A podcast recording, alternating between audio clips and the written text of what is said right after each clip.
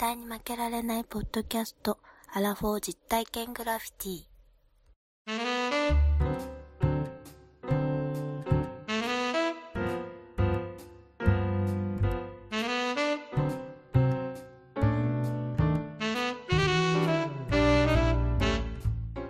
この番組は人生においての遊びをテーマに負けられないアラフォーの男二人が井戸端会議的に話をしたり考えたりする実体験型トークバラエティです。パーソナリティの二人がお互いにコーナーを持ち寄り、それについていろいろな話や意見を交えて発信していく番組です。はよい。突然始まる昭和クイズじゃじゃん第一問出ちゃった。ですか？第1問、はい1960年に三種の神器と呼ばれた家電は自動車、カラーテレビともう一つは何でしょうか ?3 択です。1、洗濯機。2、クーラー。3、電気ストーブ。はい、答えをどうぞ。洗濯機。ファイナルアンサファイナルアンサー？レレレレレブークーラーでした。これをクー昭ラ和プレイバックでやりました。第2問 !1950 年代に小さよ。な女の子に人気があった人形の名前は次のうちどれでしょうか ?1、うん。くるみ割り人形。2、うん。キティちゃん。3、うん。ミルク飲み人形。さあ、答えはどれだ？シルバニアファミリーじゃなくて。ないシルバーニアファミリーじゃない。くるみ割えり人形。ごめんごめん。もう一回、あの、一お年を言ってください。いいですか？うん。じゃあ、あの、流行った年を教えてください。?1950 年代です。ああ、50年代か。1、くるみ割り人形。2、キティちゃん。3、ミルク飲み人形。さあ、どれだ？五ミルク飲み人形しかねえわ。3、ミルク飲み人形。はい正解は、ティリリリリブー。え違くるみうんか割り人形でした。い。いやいや、くるみじゃあ最後割り人形最後最後ね最後、これは正解してください。もうこれ正解しなかったらデコピンですよ。いきますよ。いやいや、これもうデコピンするわ。昔は、どの家庭でもあった黒電話ですが、この黒電話の利点は次のうちどれでしょうか ?3 択こです。れわかるわ。1、停電をしても使える。2、火事になっても燃えたり溶けたりしない。3、うんハンマーで叩いても壊れないほど頑丈。はい、正解はどれでしょうか？3番。ハンマーで叩いても壊れない頑丈。じゃあ正解見てみましょう。正解は、はいリリリリリブー。1の停電をしても使えるでございました。ワンダーああ、さん、そういうこと。0点。知らんがなはい。知らんがな。突然ちょっと油断してたんですよ、完全にいやいや、油断してますし、そんなの、言ってくれないと、常に昭和のこと考えてないとダメです。平成気分だからね、まだ。い俺やまだは。平成気分だ。もう令和も3年になりましたけど、大丈夫うん。です。取り残されてませんかはい、大丈夫ですよ。もう、とりあえず、平成に、まず、あのー思いを残して、令和に生きてるんで、どどうしよいうどうしよ思いを残さないでくださいよ。もう令和う。なんです平成からパンツ、パンツ履き替えてないかもしれない。マジで3年半 ?3 年か3年も？マジで？うん。やべえな。はい。そうですか。そんな、そんなパンツを履けてワンダさん元気ですか？うん、可愛いっすよ。もう、あの、エアリズム履いてますよ、また。うんパンツでエアリズム最高です。めちゃくちゃ気持ちいいよ、あれ。えー、スースーするじゃん。いやいやいやいや、俺ね、あの、舐めてたんだけど、何を？パンツあ、でパンツをね、危エアリズム。ね危ね。はい。大体、ボクサーパンツ履くでしょ？今、あの、昔、一昔前、20年前はトランクスだったかもしれないけれど、はい。パンツのエアリズムめちゃくちゃ気持ちいいから、一回、騙されたと思って、1枚買ってみて、もう勝負パンツに変わっちゃうよ。いやいや、勝負パンツでエア、エアリズムはやばいって。に いやいや、めちゃめちゃ気持ちいいよ何。その、んなんか群れを気にしてんのかみたいな、なっちゃうからいさ。や、いや、あれは履かないとわかんないよ。どれだけ俺が言ったとしてここで。うん。めちゃくちゃ最高よ。ボクサーパンツも一時期流行りましたけど、今はどうなんですかね。あれが、果たして、本当に良かったのかっていう話。やっぱりパンツってやっぱ大事でしょ。隠さなきゃいけないし。いやいや、まあ、それは、それはもう一番出したいの出したいの最終防衛ラインですからね。最終防衛ラインだから、いパンツを脱がしたら、もう、男と女の関係が進むということになるわけだから い。やいや、まあ、状況にもよりますよ。一方的に脱いだら、それはもうただの、だから、だから、はやっぱりエアリズムのパンツ履いてみてよ。一回履いたらわかる。俺が言うことがわかる。いやいや、どう、どういいのかをちょっと、プレゼンしてくださいよ、エアリズムの。だから、ただ言うたらもうシルクのような肌触り。で、脱がしやすい。脱がしやすいは、どうなのかっていう話ですけど、ズボン脱いだ途端にスパって脱げちゃう。そうそうそう。そういうもう、あの、なんか、あ、そう。あるんですよ。軽やかな。うん、素敵、軽やかで素敵な、あの、爽快感。履いていると。あ、そう。エアリズムのパンツって、ええ何？じゃあユニクロで売ってるってこと？そうそう、ユニク、黒、いそう、ユニクローレン？ユニクローレンじゃねえわ。ラルフローレンみたいに言わないでください。うん、そうそう、ユニクローレンに売ってるやつ。なるほどね。まあ、見てみますわ、今度。じゃあ、エアリズムパンツ。うん猫も杓子もボクサーパンツになったじゃないですか。でも、もともとは、歴史をたどると、あの、トランクスかブリーフかっていう、もう元々で言うとこの二択しかなかったわけじゃないですか。そうだよ。もっと遡ったらさ、だってもうふんどししかなかったって話なんだけど、そういうこと、そういうこと、そういうこと、そうでいうこと。その、僕らちっちゃい時はやっぱ当然、ブブーメランブリーフを履いてたわけじゃないですか。そうそう。ブリーフ入ったよ。た健康診断の時ね、うん。ちょっと、シミが気になるやつ。汚ねえな、黄色いシミね。うん 黄色いシミは仕方ないよ、これ。僕の同級生に、あの、いつも黄ばんでるパンツを履いてるっていう人がいて、あだ名を黄ばみって言われてましたけど。可愛いじゃん。あ、でも、でもさ、ちょっとその話をする前にちょっといいことだけさせてほしいんだけど、どこは結構さ、パンツがさ、はいはいこう進化していってるじゃん。はい。まあ、少なくとも。うん。女性はどうなんそれは進化してるんじゃないんですか？まあ、形は変わってないかもしれない。けど、あんまりね。パンツというか、ショーツというか、ティーバッグというか、まあ、いろいろティーバッグはね、あるからね、昔から。まあまあ、進化してるんじゃない？いや、わかんないけど、あんまり、一概にその、全然、こう、パン、女性パンツ事情に詳しくないんで。ああ、うんがごめんごめん。ちょっとその、そういうのもちょっと踏まえつつ、うん。あの、男性のパンツ事情の話をしたいんじゃないんですか？いやいや、単純にボクサーパンツっていう、そのブリーフトランクスから、第三勢力としてボクサーパンツできたわけじゃないですか。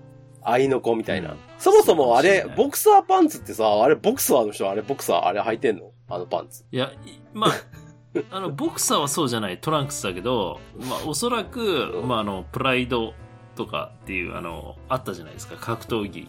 ああ、プライドって、ああ、はいはいはいはい。うん総合格闘技ですか、総合格闘技から出てきたんじゃないですか、ああいうのは。あ、そうなの？でもまあ、あれはもうキックボクサーが入ったじゃないですか。履いてたの？まあキックボクサーもだな、トラ本当？トランクスかな。でもボクサーじゃない？なんか、なんであれ、ちょっとぼほんとボクサーパンツって言うんだろうね。よくわかんないけど。わからないけど、うんまあ、でもなんか V ゾーンじゃないもんね。ブリーフっていうのは、言ったら締め付けの文化じゃないですか。ある程度。拘束してる。で、トランクスはまあ言ったらフリーダム、自由なわけでしょ。うん。だからこれの間ですよね。いわいわゆる、まあまあ、中立っていうかなんていうの 難しいけど言葉のチョイスがさ、うんそうだね。スイスパンツみたいな。その、そうそうそう、衛星中立国みたいな。そうそうそう。スイスパンツの方が正しいんじゃねえの？じゃあ。名前としてはさ。そうそうボクサーパンツよりさボクサーってさボクサーってやっぱり相手をやったろうっていう気が、やっぱ気概があるじゃん。ちょちょっとあのね、やっぱ、やっぱ軍勢あたりにさ、軍勢あたりにさ、うん命名をさ、変えてもらおうよ、ちょっと。うんボクサーパンツはやっぱ良くないんじゃないですか？スイスパンツ。いやいやいやいやまあまあまあ確かにね、YG に言ってもらわないと、あこの世代。軍勢に言おうよ。知ってる軍勢って。軍勢ってもともと、何々軍の軍に、これと書いて、軍勢なんですよ。うんああ、是非が、是非の是ってこと？そうそうそうそう。ああ、なるほど。是非もなしの是だ。ら、そうそう、綾部っっていうね、京都のね、上の方に行くと、軍勢の本社があるんだクソ田けど、舎じゃないですか。クソ田舎行ったんだけどさ、うんすごいんだよ。もう木造校舎みたいな工場なんだよ。じゃあ本当にそうなんだ。黙って、えーそうなの？ここに、じゃあ本当にびっくりするぐらい古いの。へえそれ本社？うん。本社。へえでも逆にもうその建造物がもうなんか、うんその、なんか、ああ、古い、そのなんか、建築として重要文化財みたいな値するみたいな。ううん。なるほどね。重要文化財みたいな感じの、なんですよ。でも、軍勢ってや言うたら日本人にしたら下着はすごいね、あの、ね、素晴らしいメーカーだからさ。うん。まあ、そうそうですよ。だから、軍勢にボクサーパンツじゃなくて、スイスパンツにしろっていうのをアルプスパンツねあ、アルプスパンツの方が言いやすい。スイスパンツアルプスパンツだよ。アルプスパンツいいね。うんアルプスパンツ言いづらいわ。アルプスアルパンパン、、アルパン。アルパンね。なんなの、その。いや、まあまあ、そういうことでね。まあ、また、あの、パンツ談義はちょっとあれなんですけども、まあ、ボクサーパンツが本当に男にとってね、それが本当にいいことなのかどうかっていうね、ちょっと、そこはちょっと問題提起したいなと思うんですけども。何もないでしょ。だって、え？なんかそのトランクスに戻りたいと思わないもんね。今、えだから僕の、僕、僕の7、えっ、と、ラインナップでいくと、うんボクサー、ボクサー6にトランクス4っていう今、そういう、今日はトランクス入ってますよ。見せましょうか。いや、見、見たいです。いやいやいや、いいよ。ええわ。見たいえって言えー、そうなんや。や。いや、トランクス履いてるやつ見たことないもんね、もう。いやいやここにいるじゃないですか。いや、だから、さ、や、あの、こう、やっぱ定期的に買い替えるでしょ、パンツって。やっぱりどうしても薄くなっちゃうからさう。んだから、その時に旗と思って、いや、トランクスの方が俺やっぱ好きかもって思って、ちょっとトランクスどをう、どうだった？少しあの取り入れた。うん、えーまあなんか、うん。やっぱり、こう、なんだろうね。ボクサーパンツのフィット感がやっぱりそこまでない分、僕はこっちの方がいいかなという。えー、どう？じゃあ、それはエアリズムのあじゃあエアリズムでボクサーパンツを解決するわけね1枚買ってみて、ちょっと高いけどね。1枚高いけど、ちょっとあれ履いたらもう、すごいよ、肌触りが。なるほどね。わかりました。じゃあ今度、それを買って視聴者プレゼントにします。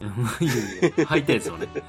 じゃあ皆さんもはいぜひエアリズムパンツを履いてね、はい。絶負けを聞いてください。いやいやいやいやいやいやよろしく絶対に負けられない気持ちで履いてもらいたいです。そうよ。よろしくお願いします。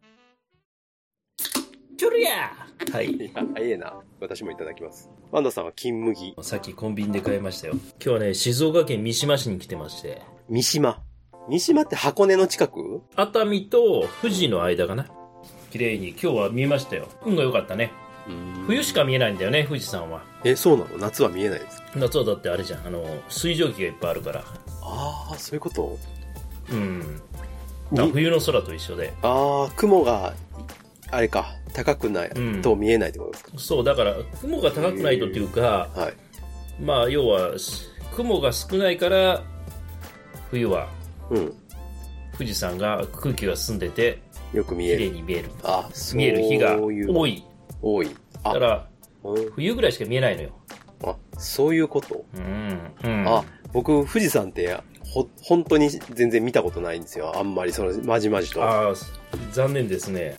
そう。でんごめんなさい。僕、僕の認識では富士山なんて近くに行きゃいつでも見えるもんだと勝手に思ってましたけいど。やいやいやいや、夏、まあ夏は全然見えないよ。あ、そうなんですか。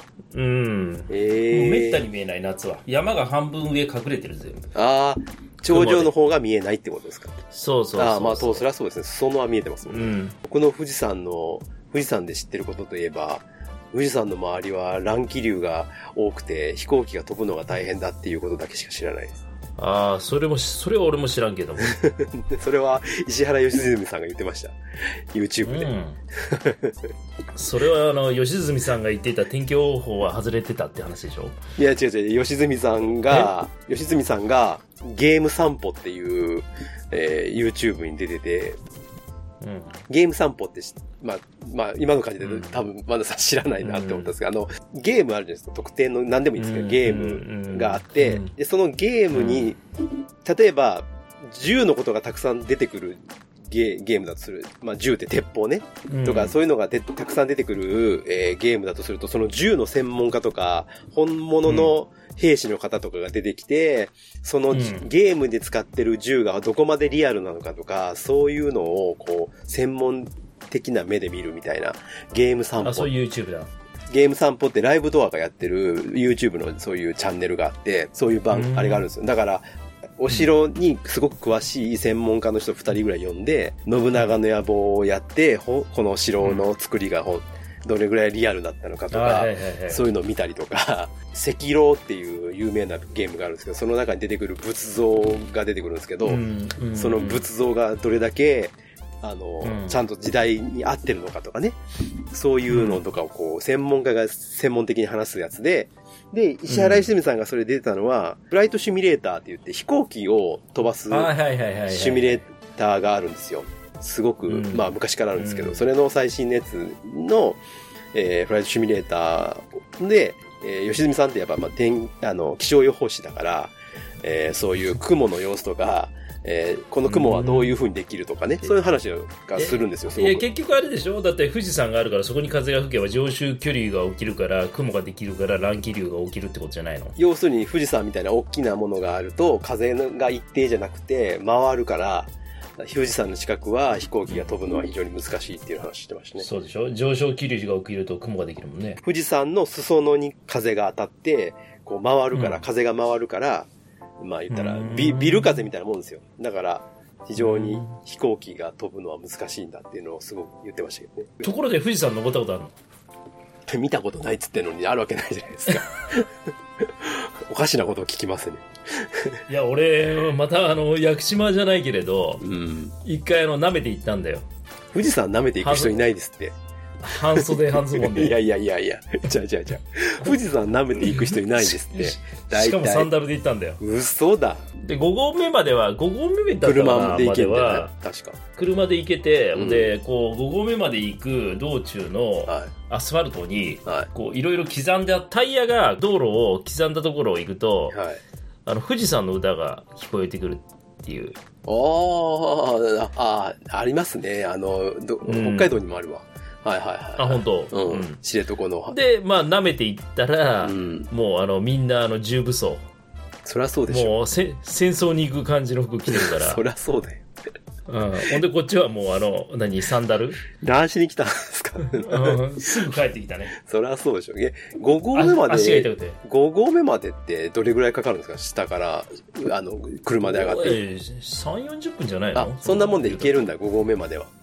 なんかこうね峠みたいなとこぐーっと上がってバスでうん。マイクロバスで。え、それいくつぐらいの時の話してんの？34年前じゃないあ5年前かな。結構大阪にいる時。最近じゃん。結構、結構最近だな。えー、嘘だ。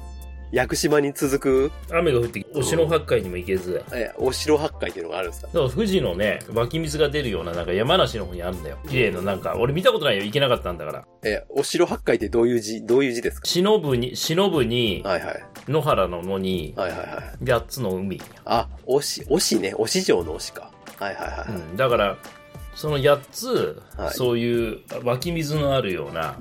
富士のねうん。富士山のふもとにね、そういう綺麗ななんか水が湧き出てるとこがあるみたいで。あ。行ってないから分かんないよ。うーん。うん。え、それ、うん。ごめんなさいね。深掘りしたい話なんで、ちょっとあれですけど、あの、いやいやなそれ以上出てこんやろ。じゃじゃじゃな、なんで行こうとしたんですか？まずその、5合目まで。え、富士山の登ろうとしたの？いや登るつもりないよ。だって富士に行くために来たわけじゃないから。富士山を登るために行ったわけじゃなくて。ああ、びっくりした。いや、ほら、屋久島の時は登るつもりで行ったじゃないですか。完全に。行くつもりで、軽装備で行ったじゃないですか。屋久島の時はね。あ。舐めてるからね。ああ、そう、だから、それは舐めてるって話じゃなくて、要は、もともと登るつもりじゃなくて、もうそこまでしか行くつもりはなかったっていうことですよね。だって上のポロシャツエンポリア・アリマーニだって。パタゴニアとかああいうノースペースとかじゃないんだから。いやいや、まあ、それはまあ、どこで、どこのブランドでもいいんですけど。服で全然違うぞおい。うん、いや、そりゃそうだよ。もうあのいやいや、TPO が TPO があるからさ。それで少しでも登ろうとしたんだったら、ちょっと、こらっていう話だけど、そうじゃないんだったらいいじゃな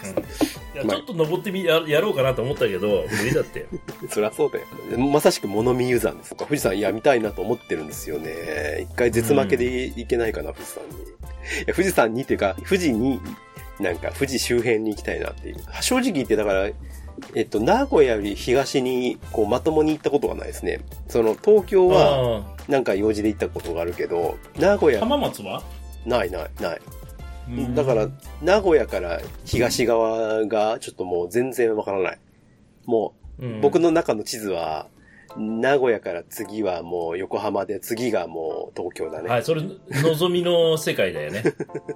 だからそこはちゃんと、あの、小玉で話していかないといけないんですけど。静岡県ないね、完全に。うん、あの、東、名古屋から東に小玉で行くと、一つ目は三河安城という。おー三河安城ってあ安い城って書く？そうそう。まあまあ、あの、トヨタ自動車のお膝元で、うん愛新世紀とかね、うんいろいろあるんだけれど。うんで、そこをもう一個向こうに行くと、はい。朝倉未来の、あの、故郷、豊橋というところが、朝、朝倉？朝未来っていう、なんかあのう、ん。格闘家いる、YouTuber の格闘家がいるでしょ？えー、知らない。あ、そうなんだ。えー、その人の生まれ故郷。豊橋。あ、あ豊橋ね。豊橋はなんか聞いたことあるな。うん。で豊橋からこれは三河地域っていうもうあれだねあで豊橋から、うん。で愛知県でいうと東の方が三河で西が尾張だからねはいはいはい。言葉ここでもう全部文化が分かれてて言葉も全然違うんだけれど、うん。で豊橋から東に行こうとすると今度は浜松だよねあ小玉でいうとあ、浜松ね。浜松城。浜松そうだね浜松城もあるし浜松祭りとか餃子とか有名だけど。あ、あ餃子。うなぎもねあ、うなぎ、うなぎね。うなぎは有名ですよね。うなぎパイでしたっけ、うんうなぎパイもあるでそこからもう少しあの一つ行くと掛川というところがあってああ、掛川。掛川はもうあの、なんだっけ、サッカーの漫画でしか知らないね。ああそうそうそう だっけだけどあれだよあのシュート。あの高知高知のねはい。山之内和豊は掛川だからねああ、もともとね、掛川。はいはいうん。でそこからあの要はあの長宗我部の上の方に行ってるからさ普代だからでで掛川越えると今度は静岡あ、掛川の次は静岡なんだ。静岡なんですああ、僕の中ではし次清水あたりだったな。違う。ああその清水にはあのこだあの新幹線の駅はないんですねないんだ。ええ静岡越えると次についに新富士という駅になるわけですあ、そっちなんだ。いや、もう全然やっぱわからんわ。で新富士はもうこれも小玉なので、まあ例えば大阪とか名古屋かからあのうん東の方に富士に行こうとするとうん。名古屋か浜松でまで光で行ってうん光でから小玉に乗り換えない。どどの道ね。うーん。ど。どの道小玉で乗り換えないといけないからもうめんどくせえからもう最初から小玉に乗るっていう。でも小玉に乗るとこの時期ちょっとあのめんどくせえのは阪急ツアーズみたいのが結構今日もあって何？小玉で来たんだけどね。何？阪急ツアーズ。要はあの旅行代理店の添乗員さんがやっぱりその、格安ツアーで行くからああ、阪急あ交通社がやってる旅行会社みたいな。そう阪急交通社のそのツアーなんだけど、はいはい。格安でやってるから小玉をもうガリガリゴリゴリこう予約入れてもうおじいちゃんとおばあちゃんばっかの車両が多いっていう。ああ、なるほど。小玉がいっぱいになってるんだ。そう。だから俺みたいな今日ちょっと出張でうん。三島まで行くって言って名古屋から乗った時にもう車両入ったら普通ガラガラやと思うや。んそんな小玉で、うんうんそうするともうあのもう車両の前から半分ぐらい後ろまで全部おじいちゃんとおばあちゃんみたいな、でバッチつけて。えー、あ、なるほどね。めっちゃ時間かかるでしょ、だって普通に小玉で行こうとしたらさ、まあまあ時間かかるじゃない？まあ大阪からだったら多分結構かかるけど名古屋からだったらまあ三島今日多分三島で降りて多分修善寺とかあっちの温泉だね。あのあれじゃないかな温泉の方行ったんじゃないかな伊豆の方に行ったんだと思うんだけどうん。三島でみんな降りていったけどねらそういうのとバッティングしちゃうんだ。そうそうバッティングしちゃってでそこから東行くと、グ。はい。まあ、今日の三島があって熱海があってというような感じでまあうん、横浜の方につなが神奈川の横浜の方につながって東京最終品川東京みたいな。なるほどね。じゃあ、うん。富士山を見ようと思ったら、ふその新富士までぐらいまで行かないと見えないんだ。いやもう新富士目の前あの駅降りたらもうバーンと見えるからね。山って書いてあるから。もう本当に字の通り山だから。あ新富士。あ、なるほど。うん。えー。もうすぐそこなんで、うん。おーなるほどね。うんそうか。ただ新富士ではね何もないのようん、何もないない。あやっぱり富士駅行かないとああいういろいろ飲み屋さんはないですよちょっとローカル線に乗って、一駅二駅行かなきゃダメってこと？一駅二駅まあいやいや、新富士と富士って多分ね、繋がってないと思うんだよな。繋がってないの？岩国と新岩国みたいな。歩いて何回も行ったけど、まあタクシーかな。え、じゃあ在来線、え、新富士から在来線ないの？ないと思うよ。ないんだ。ない。ないないない。ないの？え、あ、そういうもう新幹線の駅、専門の駅。そうそうそう。新富士からだから在来線乗ってくイメージない。いつもタクシータクシーで富士行くから。え、じゃあその、ほんまに富士山付近に行きたい人用の駅だ。まあでも、あの結構ね、はいあそこら辺も魚が美味しいからね。桜エビとうん駿河湾のね、生しらすか。静岡といえば桜エビっていう。うん。それはもう水曜どうでしょうのね、あれですけど。あの、でもね、はい千葉と同様に、はい。ゆで落花生とかも有名ですよ。ゆで落花生？うん。食べたことある？ないない。ゆで、落花生ゆでて、ゆでて、ゆで、え、落花生ってピーナッツだよね。ピーナッツ。ピあの、ーナッツを茹でると、どうなるんだ？大豆みたいな。ふにゃふにゃ大、ふにゃふにゃの大豆みたいになるんだけど、豆。うんうん。それがまた癖がなくて美味しかったりするわけ。だかうんらこれは多分千葉でも有名だし、うん。で富士でも、その、富士の飲み屋に行くと必ず居酒屋にはゆで落花生ってのがあって、えー。まあそれ必ず頼むんだけど、まあ最初はどうかなと思ったんだけど、やっぱりあれもパクチーと一緒で口に合わなかったもんだけど、うん。まあ食べていくうちにちょっとあの、好きになっていくみたいな。へ美味しい美味しい。ー。なるほど。え、その落花生を茹でると、あんま、あんまり癖ないのかなって思う落花生だけを食った時に、ピーナッツでしょ？ピーナッツってそんなにめちゃくちゃ癖があるわけじゃないじゃないですか。で、茹でるとやっぱちょっと癖出てくるんですか？いやだから、あの、殻のまま茹でるんだよ殻のまま茹でんの？あの、殻のまま茹で落花生てのあの殻のまま？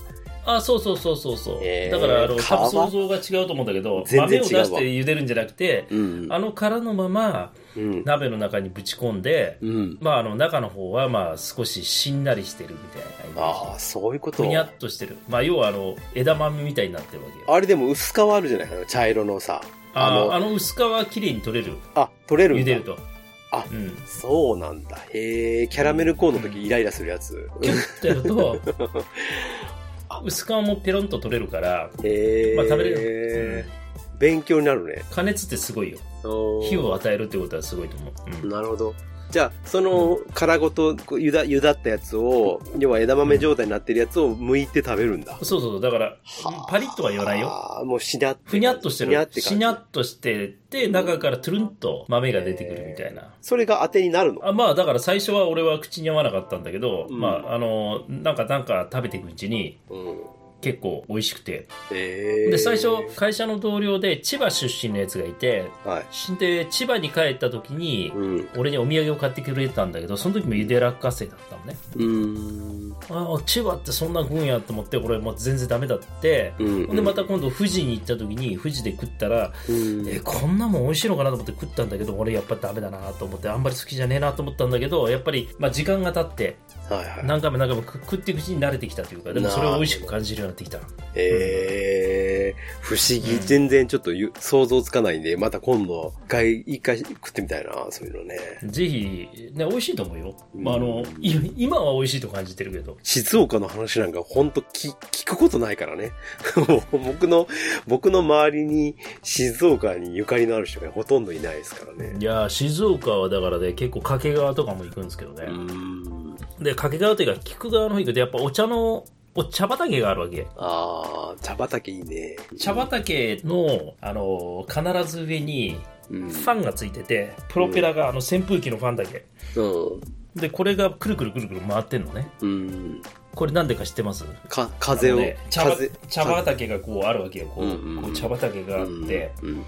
でその上にこうんうポールが立ってて、上からこういうプロペラのファンがこう、はいはいはペラペラペラペラででも昼間に行くからい。はい。それ回ってないんだよ風でぐるぐるぐるぐる回ってるだけで、うんうんこれ多分モーターが後ろについてるからうん。ある時になるとそのモーターを回してその風を吹かすっていううん。ことなんだけど、切り替え？切り？っていうか、あの、もやというか、えっと、ああれ、梅雨、梅雨よけというか。ああ正解ですああ、そうなんだ。あのね霜がつくとねおちお茶っ葉ってねもう全部ダメになるんですうよ。だから、まあ、冬の朝霜がつかないようにうん風を当てて、その霜をつかないようにしてるっていうのを、うんこれあのタクシーのドライバーさん情報で聞きましたけど、ああ、タクシードライバー。いやソースは間違いないね気になるからうん。なんでこんなファンついてるんですかって聞いたら、あ、これね、あの、霜がつくともう全部お茶っ葉ダメになるからって。あ、そうだよね。だって葉っぱそのものが、果実じゃないもんね。葉っぱそのものが商品だから。うん、うん、ああ、そうかそうか。そう、だからお茶とか、どうだろう。あの、菊川市とか行くとあるじゃない？メロンとか有名だからね。だから掛川駅の、まあ、あの、売店行くと必ずお茶とメロンと、なんかこの果樹園で採れたね、置いてありますよ。うん、でも今日なんか泊まってる三島も、やっぱ東海道のあの、し宿だからね。はいはいはい。三島ね。うん、確かに。うん。うん有名ですで、中洲、有名だよね。で、だから、まあちょっとこの駅の近くはそうだけど、やっぱり、ちょっと歩いたけど、うん。ちょっと古い街並みだなと思ったね。うん道的には。うんじゃあ、静岡に関するトークはこれぐらいでいいですか？じゃあまあ、そんなとこということで、ろで。はい。ありがとうございます。さあ、西郷さん、来ました、はいはいメールが。メール、メールいただきました。ありがとう。どうなった？マシェリさん、ありがとう。マシェリさん。マセリちゃん。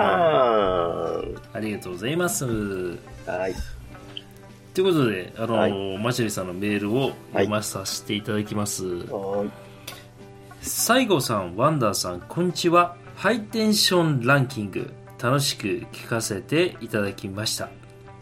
1位は、お二人とも全く内容が違っていて、そんなお二人がラジオを続けていると思うと、なんか不思議でした。西郷さんが坂の上の雲を紹介していた時、私も太平洋戦争関連の本を読んでいたのですごくタイムリーでした。命を懸けて戦う気持ちは現代人には完全に理解できないと思いますがこういう作品は胸が熱くなりますよね。ワンダーさんの沖縄の方との恋愛話は気になっていたので聞けてよかったです。ワンダーさんが沖縄に興味を持つ一つのきっかけになってくれた方だと思うので私も感謝しなければいけませんね。また恋バナ聞きたいです。番外編の旅の話も楽しかったですこれからまた海外も気軽に行けるようになるといいですよねワンダーさんが年賀状にしたいと言ってた西郷さんの表情を見てみたいですこれ何でしょうかね なんでしょうかね、多分あの。俺が、俺がの顔してたんでしょうけれども、はい。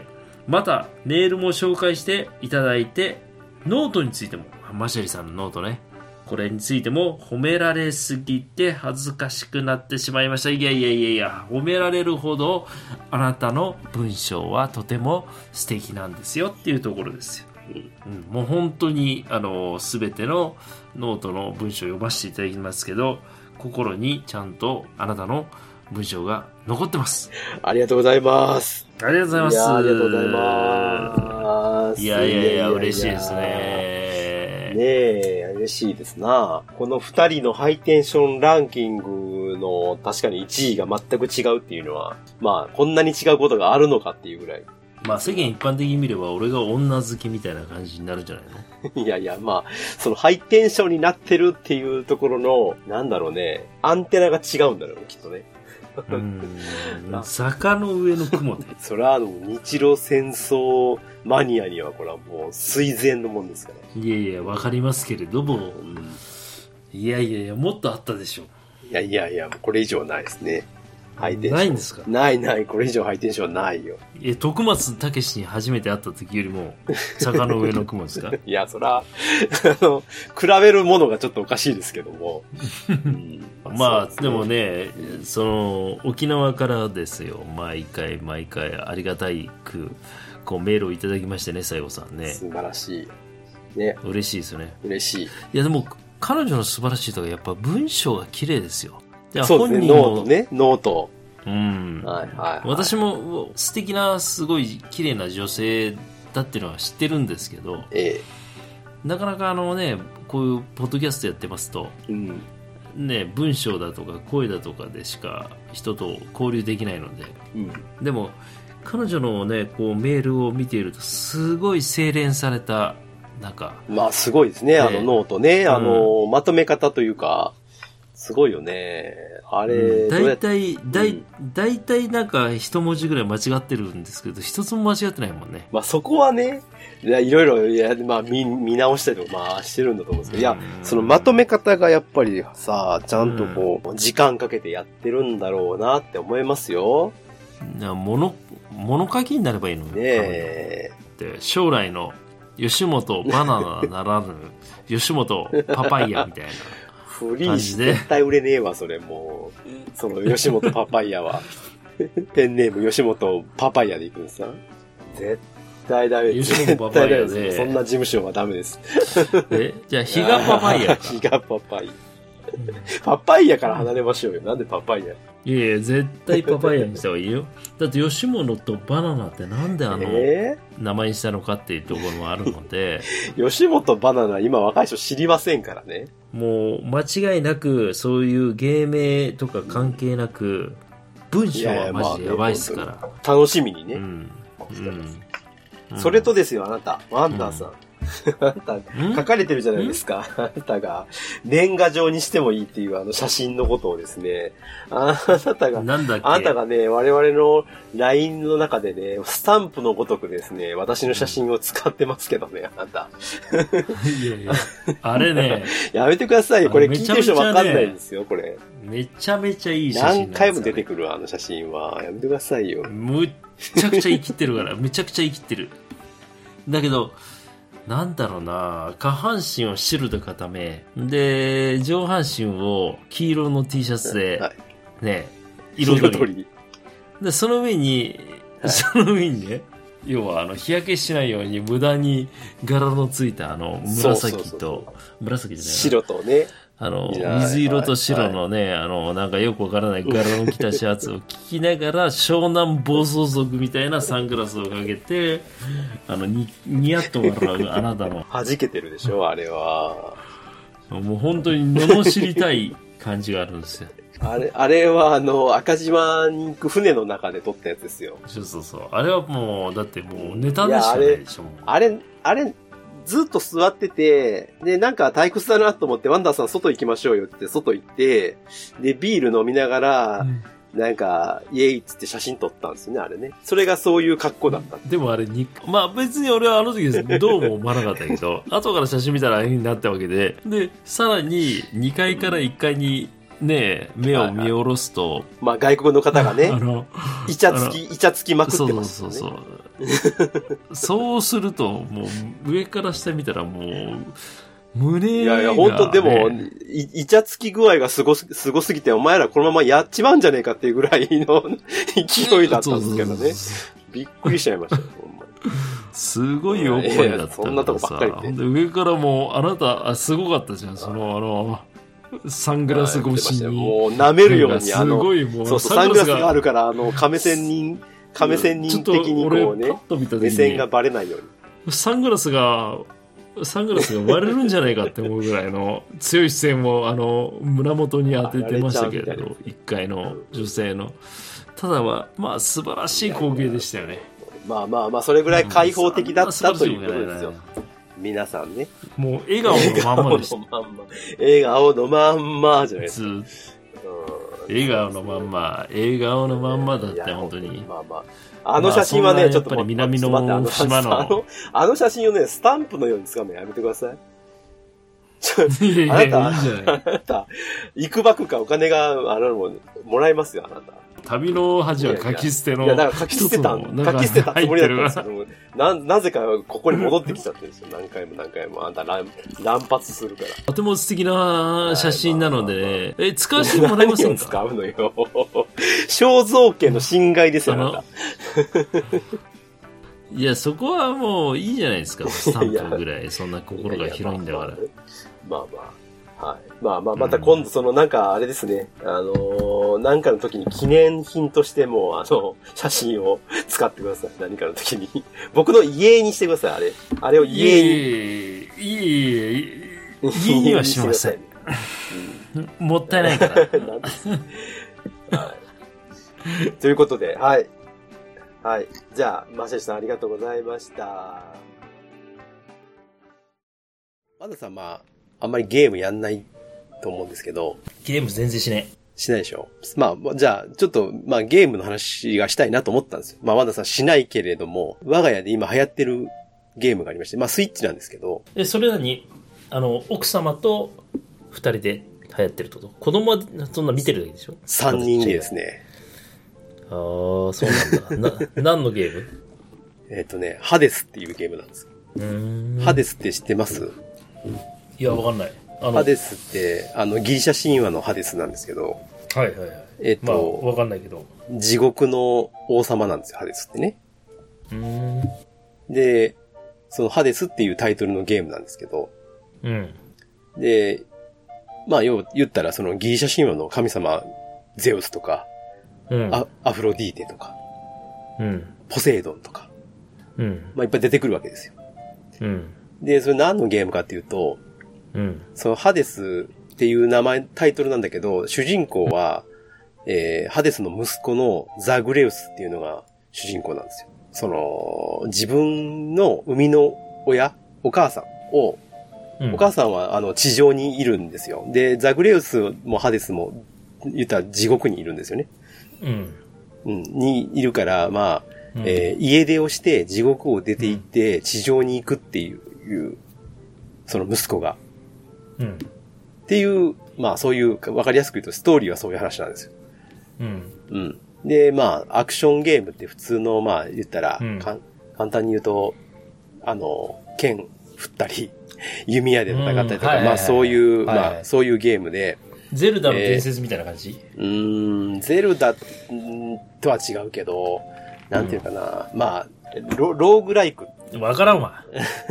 いや、まあわかるように今説明しますけど、えっと、ローグライクって言ったら、あの、トルネコの大冒険みたいな知ってます？あ、てててててててててんてててんてんてんてそんなてんそんなんでしたけど、まあ、トルネコの大冒険ってさ、うん。要するにダンジョン入ってさ、えー要は、一回入ったダンジョンって二度と行けなくて、うんその、そこでなんかアイテム見つけたりとかするとか、そういうお話じゃないですか。うん。で、ああいうゲームのことをローグライクって言うんですよ。要するに、一回行った同じ道筋はないっていうやつね。なで。で持ってる、あの、持ってるアイテムとかはもうその一回限りで、もう死んだらもう全部なくすっていう、まあそういうゲームなんですけど、まあそれはいいんです。で、それをやってるんですけど、それは僕がうん持ってたんですよ。持ってたというかスイッチだからまあうんダウンロードしてた、置いてあったんですけど、うん、で、スイッチで遊ぶと、まあ中に何があるかってこう、ソフト何が入ってるかってわかるじゃないですか。わかるよ。そうそう。で、最初は子供もそんなハデスなんかやってなかったんですけど、うん。あの、い、いいつしか、なんか、あれなんかこれやってんなと思ったら、そのハデスって、ハデスってもう言ったら、結構まあ言って、まあまあ普通に難しいゲームなんですよ。も、ちょっと待って。あのえ、お子さんは今3歳ぐらいやろ？3, 3歳になってないです。2歳。いや、それでできんの？それ。やってるやってる。あ、そう。だから、スーパーマリオのなんか昔のさ、この、に、にあの、二次元のスーパーマリオをやってるんだったらなんかわかる気がするんだけど。あっちの方がむずいと思うけど、まあ、うん。あそうなんだそうそう。いやいや、それは、あの、やってる、えっと、最初はね、本当に何もできなかったんですよ。そのハデス以外のことも、まあ、ドラクエをやってたんです僕はドラクエやってて、で、ドラクエを見見たりとかししてるうちに、まあ自分で触りたくなるから、まあ自分で遊び程度に触ったりとかして、こう、わちゃわちゃ動かすだけだったんですけど、うん。それが、なんか、いつしか、なんか、ちゃんとコントローラーを持って、やるようになるよね。普通に、あの思う方向に、だから、最初は、あの、ほら、今のゲームってさ、うんマリオとかじゃなくて、ああいう横スクロールとかじゃなくて、うん。まあ言ったら 3D じゃないですか。うん。どこでも歩き回れるじゃないですか。うん。うん。うん。で、あの、十字キーじゃなくてスティックでしょ。うん。うん。で、あれって結構慣れない人をやったらは、まあ、まあまあ戸惑うというか。うん。で、操作方法とかもさ、うん、A, B, X, Y って4つボタンあるじゃないですか。ボタン。あれも、見ないとどこに何があるかってあんまり分かんなかったりとか、L1 とか言われても L1 ってどれだよみたいななるじゃないですか。うん。わかるよ。で、最初はそういう状態だったんですけど、うん。いつしか、なんか、鍛えられて、うん2歳、3歳になる 子供が、普通に、普通にキャラ動かして、普通に攻撃して、普通に敵倒して、ボス倒したりとか普通にしてるんですよ。いや、でもまともに喋るよね。確かに、あの、あ、え iPod? はい。iPad か。iPad をもう普通に操られるようになるっていう。うん。子供って何も説明書読まずに、ちゃんとそれで自分で学習していくっていうね。うんすごいよね、あれね。説明書も読めないのにね。そう。で、今やもうあれですよ。だから、ゲームのキャラクターの名前も前も覚えて、ゼウスとか、ハデスとか、アレスとか、アテ、アテナとかね。そういう。え？はい。え？2歳の時でもゲームにはハマってなかったけどさ、うん。だだから例えばもう王道で言うとアンパンマンとか、うん。トミカとか、プラレールとか、こそそっちには行ってないわけ？まあ、アンパンマンはまあ好きですけど、まあ、うん、まあ、あんまりその、普通の子供が好きそうなキャラクター、まあ、嫌いじゃないですよ。遊んでますけど、まあ、そっちの方が、なんか、強いですね。思い入れがああって。あ、あなたに似てきたね。いや、まあ、やってるからなんでしょうね。目の前でやってるから。で、一人でやってて、あの、うんこれ忘れられないのが、まあ、うん言ってそのゲームほんまむずいんですよ。結構むずい。大人でもむずい。うん。だけど、なんか一生懸命な、まあ見るが、その自分なりに子供が一生懸命やって、なんか中ボスみたいなのがあるんですよね。何、何回かそのクリアするまで中ボスみたいなやつが何個かいるんですけど、結構、結構後半の中ボスぐらいまで行ったんですよ。な、なぜか知らんけど。で、行って、で、そいつと全力で殴り合って負けたんですよ。うん。で、負けた時にすごい悔しい顔して、わかるよ。2歳、2歳の子供がさ、うん。なんかそれってどうなんだろうって思ったけど、うーん、まあ、いやいや、それが自我が出てきたってことだよね。そうそう、めっちゃ悔しい。本気のなんか、うわー、なんかまあ、あの、負けちゃって、もう、わー、かっかりみたいな感じの声を出したから、うん人間だよね。そうそう、人間だなと思いましたね。う。うんん。いいじゃん。そうそうそうそう、そんなんです。へーだから、へで、ーで、子供がやるのはまあわかるじゃないまあ、や、わかるっていうか、まあ、ほんまは良くないと思うんですけど、まあ、あるあるでやってるや、やるんですけど、今度はまあ、子供も、やっぱりだんだん難しいなって分かってくると、誰かに変わるんですよ。僕に変わるとか。で、で僕がいなければ家内に変わるっていう風になって、奥さんやんないのに、なんか、無理やりやらされて、うん。難しくなったところでいきなりやらされて、うん。で、でも、うちの奥さんも負けず嫌いだから、どんどん練習してて、夜中とか練習して、うん。今やもう僕より上手いっていうぐらいの レベルまで上達して、うんすごいね。家族みんなでゲームやるのは。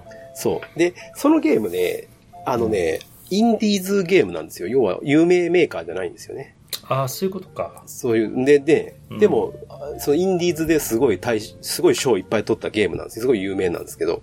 うん、で、あの、何がいいいいかっていうとね、そういうゲームなんだけど、ストーリーがしっかりしてるのね。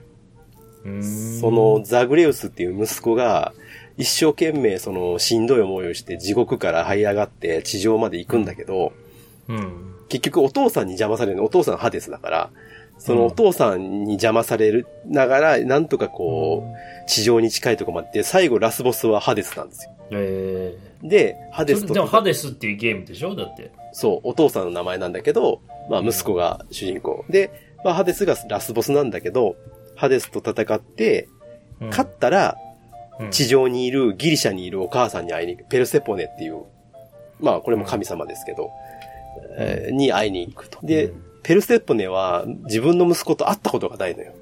うん。もう死んじゃったと思ったから。生まれた時に。うん。なるほど。なるほど。はいはい。で、それが再会して、うん。あなた息子ね、みたいな話になって、で、うんそのペルセポネは、そのハデスっていうかその冥界、要は地獄の世界が嫌で逃げ出したんですよ。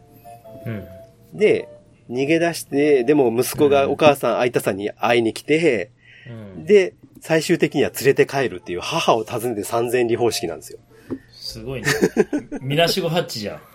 そうそうそうそうそう、んそれが結構感動するのよね、話が。うんで、その、うん一回クリアしても、人との会話がね、どんどん変わるのよ。例えば、えーアキレウスっていう英雄がいるんですけど、うんその、うんあアキレス腱のアキですね。アキレウス。そういうの人が、と、えーそのザグレウスの会話っていうのがあるんだけど、うん。要は毎回毎回その、話すたんびにない中身が変わるのよ。要は話が進んでいく、その二人の間の、えーうんストーリーがあって、うんとか、要するにその、なんていうかな、昔のゲームだったら、一回同じ人と話したらずっと同じ話同するの。じき、そういうことやな。そうそう、ドラクエでもさ、街のョ商人と話してもずっと同じ話するじゃん。ん。同じ話するよ。うんそうじゃないの、そうじゃないの。ちゃんとうん、ストーリーが進んだら、そのストーリーに合った話をちゃんとこう、して、していって、一人ずつのね、ストーリーがあるのよ。うん脇役にも。それをちゃんとこう、会話進めていくと、どんどんどんどんそのなんか、えっ、と、仲も良くなるし、うん。その人の。いろいろなんか回も教えてくれるわけだ。そのバックストーリーとかも全部分かったりとか。するわけよ。なんかそれがね、結構やっぱ、あしっかり作ってんなっていうゲームだから、面白いなと思って。なるほど。あそれを子供と家族3人でできるっていうのは幸せですね。幸せのね、骨頂じゃないですか。具の骨頂か。いやいやいや。それがでも、3歳になってない子供にそんなことをさせていいのかっていうね。まあよくわからないですけど。うんでもなんかそのゲームをさ子供にさせていいのか悪いのかっていう議論はあるけれど、まあでもややってやっていいと思うけどね。だってさ、俺らみたいなあの、うんあのファミコンってそんなに今のゲーム機ほどさ、あの、そそれほどあの、進んでるハードじゃなかったけど、あれで楽しかったんだもん。まあまあね。そら、子供が今あれやったら楽しいと思うよ。今のゲームってほんますごくてね。どれもこれも。うん。うん。じゃあ、全くゲームに興味がない俺がね、うんあ、すげえなと思うけど、ただ、フォートナイトだけは本当につまんねえな。やっぱり、マリオとか見ててもめちゃめちゃ面白いなと思うけど、フォートナイトは本当に見てて面白くないゲームだね。あの、木とか壊したりするやつね。そう、なんか建築とか言うてなんかやってるけど、うんもう一つ、なんか中毒性があるとかってそう言うやんか。うん全然見てる俺からしたらもう何の面白さも何にもない。ああまあ。やってる本人まからしたら楽しいのかな。でも、あれかな？やっぱり、あの、ネットにつなげて友達とやってるからが面白いのかもしれないけどね。あまあ喋ってやってるのが面白いでしょうね。うん、うん。多分ね。要するに、ほら、昔友達ん家に行ってさ、ワンコン、ツーコン取り合ってさ、で、他にと取り巻きもいてさ、そういうことやな。そういうこそとだよれが、まあ、後ろからちゃちゃ入れるじゃん。そこ違うって、とか、とか、言うじゃん。ああ、あれが面白いんだね。そういうことなんですよね。結局それが、うん今はもうインターネットで喋りながらできるっていう。うん。まあそこがまあまあ面白いんだと思うんですけどね。あと、まだね、もう一個ね、思ったのはね、この、この子だ子供がね、はい。そう泣いてたんだよ。ああ、負けて？負けて泣いたんじゃなくて、その、やっぱりあの、俺らが小学校の時でもなんかこう、マリオブラザーズで殺し合いして、なんかこう、せんんお兄ちゃんから頭叩かれて泣くみたいな。あるね。そんなんがやっぱりネット上でもあるみたいな。ああ、なるほどね。上の人からバコーン言われて、あへこむみたいな。あ、ああ、まあ。まあ、そそういうの部活っぽくていいなと思って。まあだからゲームは全部否定はしてないけど、うん。ただ目が悪くなっていく、めちゃくちゃ。まあ、目は悪くなるね。わかります。あの、で、いや、僕、その、要するに子供とゲームって、あの、今ね、その出会わないようにすることが難しいんですよ。昔はさ、親が制限したりとかしてたじゃない ?1 時間とかで30分とか。うん、そこでもは無理やなさ。、今はもうほんと無理で、絶対に、絶対こう、出会わずに、大きくせい、まあ、例えば、小学校、中学校ってなった時に、ゲームと触れずにみたいなのが無理で、で逆に言うと、だから、まあ、僕、僕のか、僕は今どういう風に考えてるかっていうと、もう触れずは無理だから、もう飽きるまでさせようと。うん飽きたら、もう飽きたでもうそれで触らなくなるから、だから、本当本当に、今、昔、ちょっと前よりよりかは、本当に触らなくなったもん、子供。いや、5、6時間やってるぞ、毎日。覚え、覚えたての頃は、そのスイッチ触りたての頃は面白いからさ、もうすごいずっと触ってたんだけど、今もう本当、触んなくなった。なんかもう、いやいや、あホートナイトやらして、ホールトナイトやらしてみ、もうほんと止まらんて、マジで。まあ、ほまあまあ、それはわからんけどね。うんうんうん、だから、要は、接し方を強強要しても、親が止めれないっていう、なかなかね、うん、っていうのがあるから、まあそれだったら、あの、なんで、うまく付き合う方がいいのかなと。答えはないかもしれないけど、まあそんな感じのことで今はやってます、遊んでますっていう。はいはいはい。うんありがとうございます。いや、はいすごくわかります。ワンダさん、はい。怒ってるんですよ、僕は。めんどくせえな。いやいやいやいやい、やいや、怒らせてくださいな何怒よ。ってるんだよ、もう本当に。怒らせてください勘弁してくれよ。よ。僕はね、インターネットをね、相手取ろうかなと思ってるんですよ。いや、インターネットは絶対必要なんですって。まあ、インターネットはちょっとちょっと大きすぎるな。あのね、うん。あの、例えば、まあ、うちの奥さんの誕生日が近いとかいうのがあってですね。えっ、とほう、誕生日プレゼントを、まあ、なんかこう、ネットで探そうかなと思って、まうんあ、何が流行ってんのかなとか、こう、うん検索するじゃないですか。まあまあまあね。例えば、あの、ね、あの、キーワードで女性30代プレゼントとかあってさ、こう、かうん書くと、まあ、ああの、彼女にあげたいプレゼントとか、こう出てくるじゃないですか。で出てくるけど、出てきますよね。。で、うん調べたときに、うん。例えば、彼女にあげたいプレゼント何選とか出てくるでしょうん。何千何選、何選ってこう選ぶっていう、わかるよ、わかるよ。うん、女性に人気のコスメ5選とか出てくるじゃないですか。ああ、出てくる出てくる。なんか、ネイバーまとめみたいな昔の？そうそうそうそうそうそうそうそう。ああんなのでさ、何選って出てくるときに、そのね、僕が、僕が探し、まあ、探してまあ出てくるときに、その、僕の中で許容できる範囲とできない範囲っていうのがあって、僕は10選までは許すのよ。なんだよ。わかるよ。いやまあ聞いてよ。10わかるって聞いてるけどわかるけど、言いたい10こと。選まではもう許す。けど、うんたまにうん27選とか出てくるわけよ。ああ、ああれ、あれなんだ、あれ。腹立つわ。あれ全然もう、27選ってさ、もう27だった27らお前もっと絞れよって思うし。27の中にユニクロ入ってくるやろ、絶対。ほんでさ、27って、キリ悪いよとかさ、いや、悪い悪い。ある、なでも腹立つやつ50銭とかあるじゃん。なんか、あの、な涙する映画50銭とかさ。お前、そんな、お前、こう選べへんよな。全部じゃねえかってね。うん、そうそうそう。いや、ほんと、あの、さ、20何戦とか36戦とかね。もっと、お前もう一回戦してこいと。うん。で、結局、こう、たくさん見て、こう、なんか、やらせたいからでしょ？いや、まあまあ結局、そう、まあ、それはまあそこに引っかかってね、広告踏んでさ、そこで買えばいいと思って、まあそれで商品貼り付けてるだけなんだよ。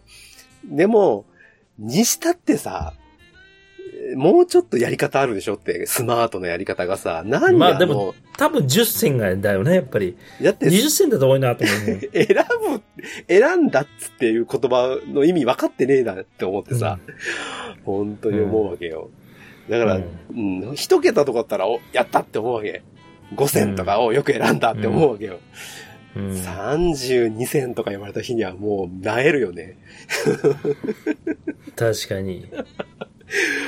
ああいうの、これってネットだよなって思うよ。でもそういう時って確かにわかるけど、あの、うん俺なんかは結構さ、好きな、あの、アメリカのドラマ番組みたいな感じで、こう、うん結構そのさ、ネットフリックスとか UNEXT とか、うんアマゾンプライムとかでこう、絞って検索するんだけど、50銭がいっぱいあるんだよね。あるあるある、あるよ。ねあれさ、うんうん。で、上の方に行くと絶対セックスシティしか入ってないわけ。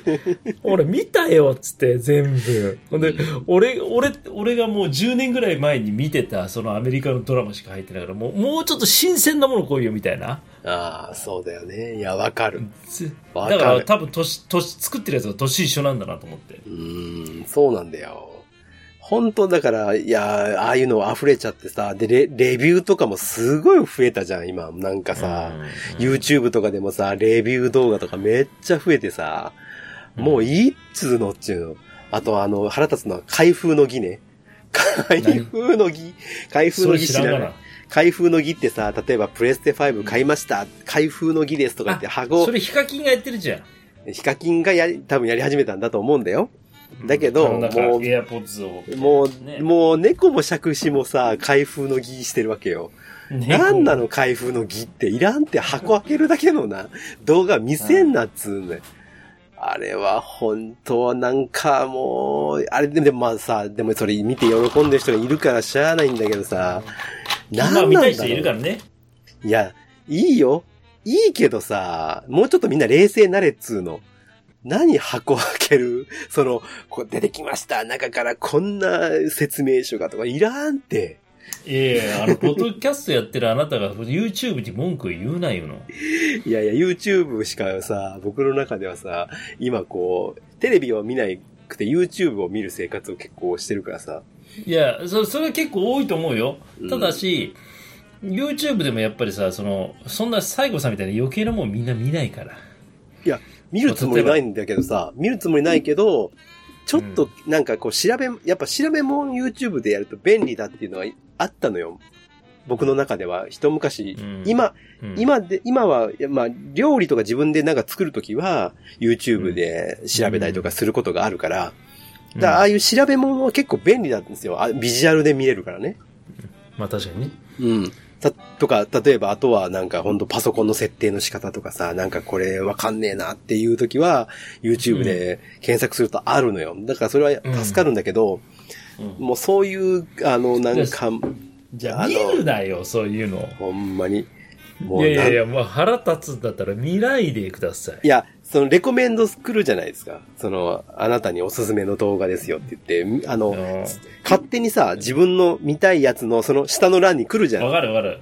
だから自分がそういうのを検索しがちだからそういうのが出てくる。俺の場合はもう玉木浩二しか出てこないもん、リコメンド。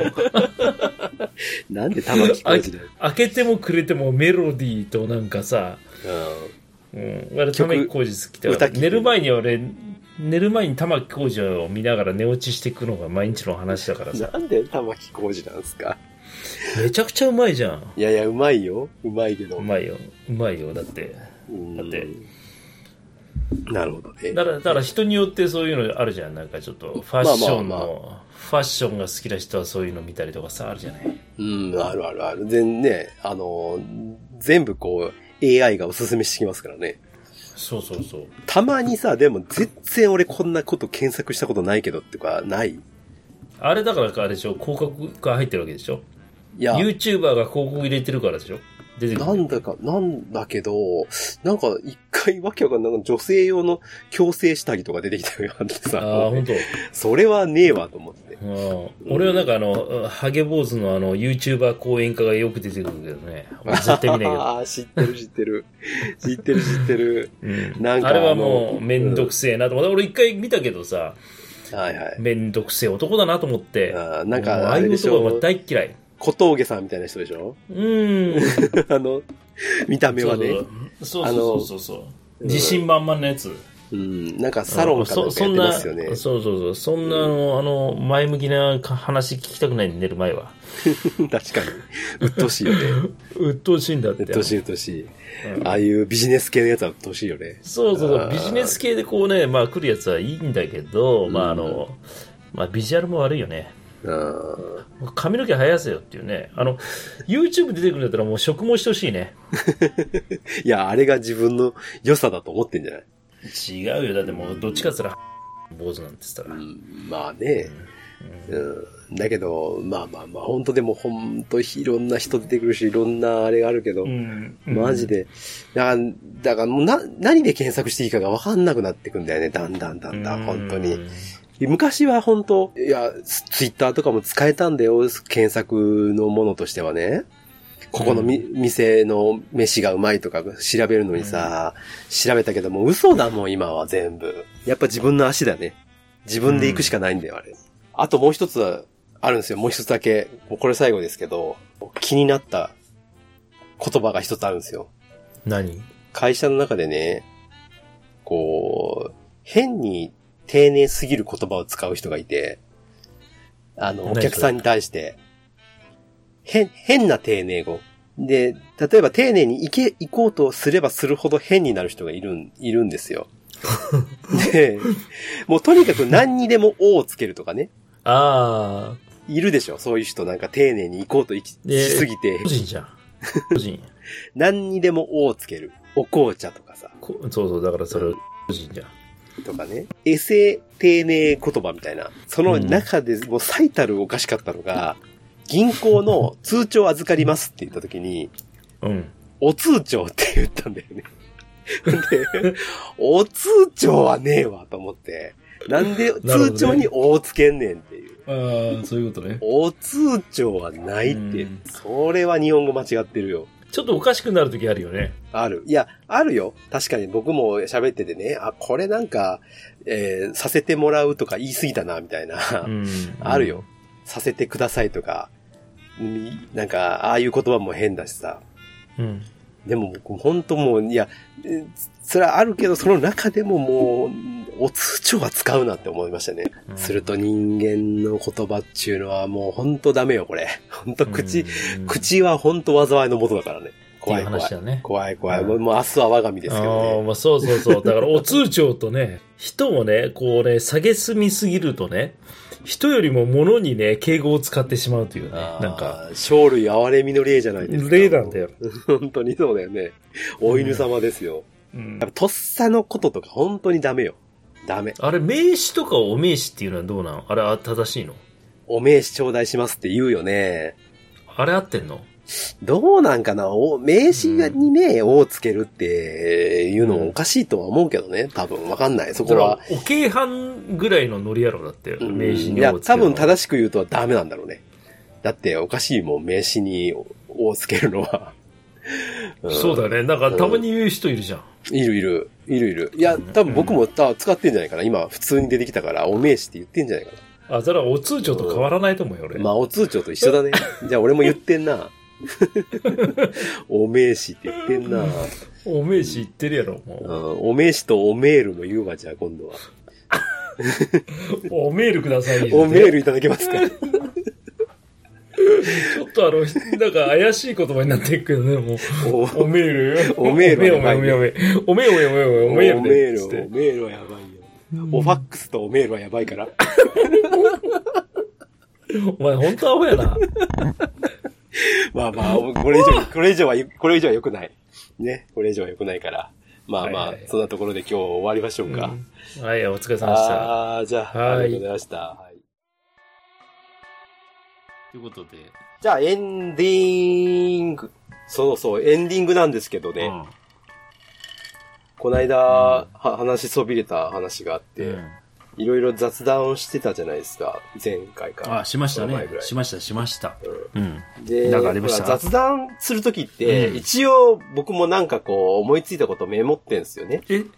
そうなんですか？そらそうですよ。あなたメモらないとな、出てこないでしょ。まあまで、メモってて、で、いくつかある中の、その、何か、何個かをこうあ。チョイスしてて、うんはいはいはい。メモをね、やっぱりこう、遡って見るんですよ、収録の前は。だいたい、あ、どんな話が残ってたかなと思って。確かにでね、一個だけね、うん。あ、これはもう本当にクソどうでもいいなっていう話があって、うん。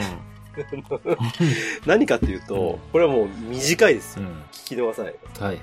こないだ、うんこないだっていうかまあ毎日のように電車に乗るんですけど、まあ僕、まあナンバー、いつも帰りはナンバーから近鉄電車に乗るんですけどね。まあ、ナンバーってほら、し始発じゃないですか。うん。そうだね。だから、乗ってる人みんな降り降りるんですよね。だはいはいはい。で、私はホームで待ってて、うん一番前に、うんまあ立ってたわけですよ。はい。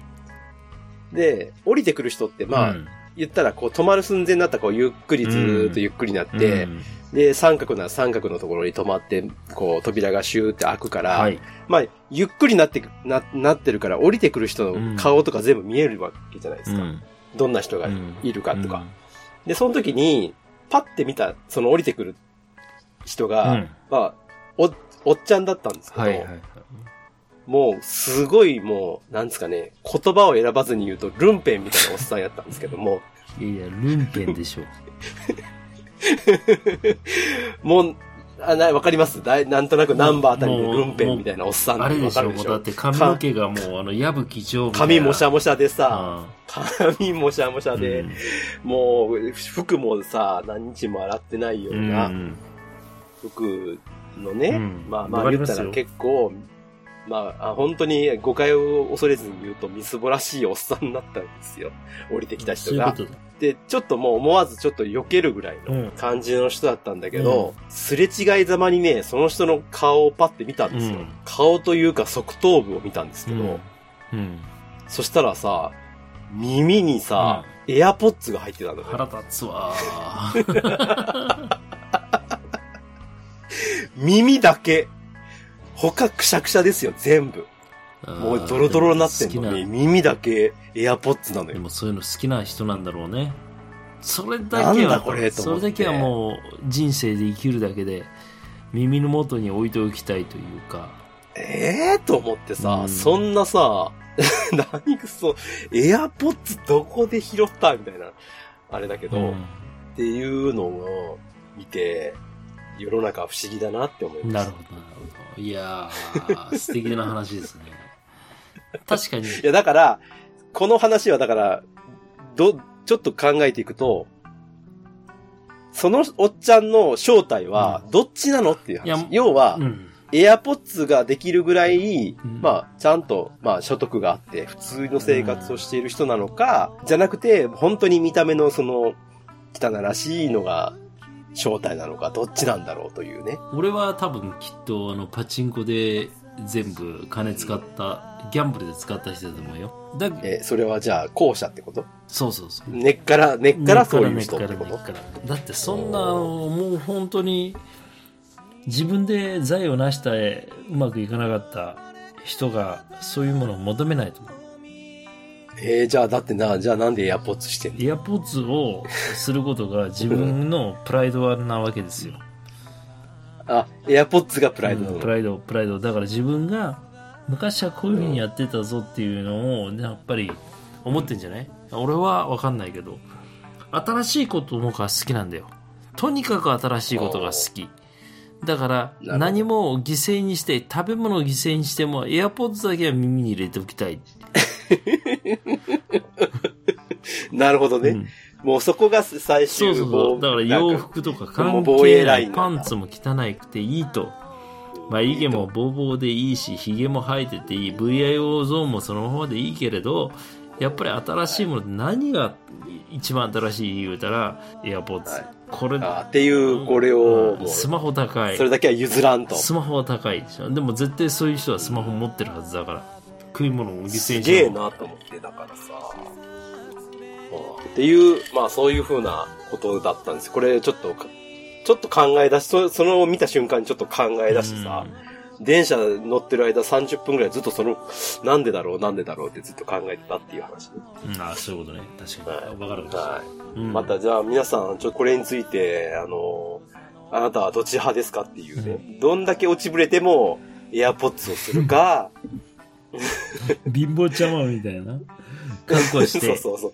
そうそうそうそうそう。どんだけ落ちぶれても、もう、格好だけは、ちゃんとする。うんうんはい。か、もしくは、お金とか、やっぱりその、名誉とか地位はあるけども、身なりはガサツでいいのか。はいはい。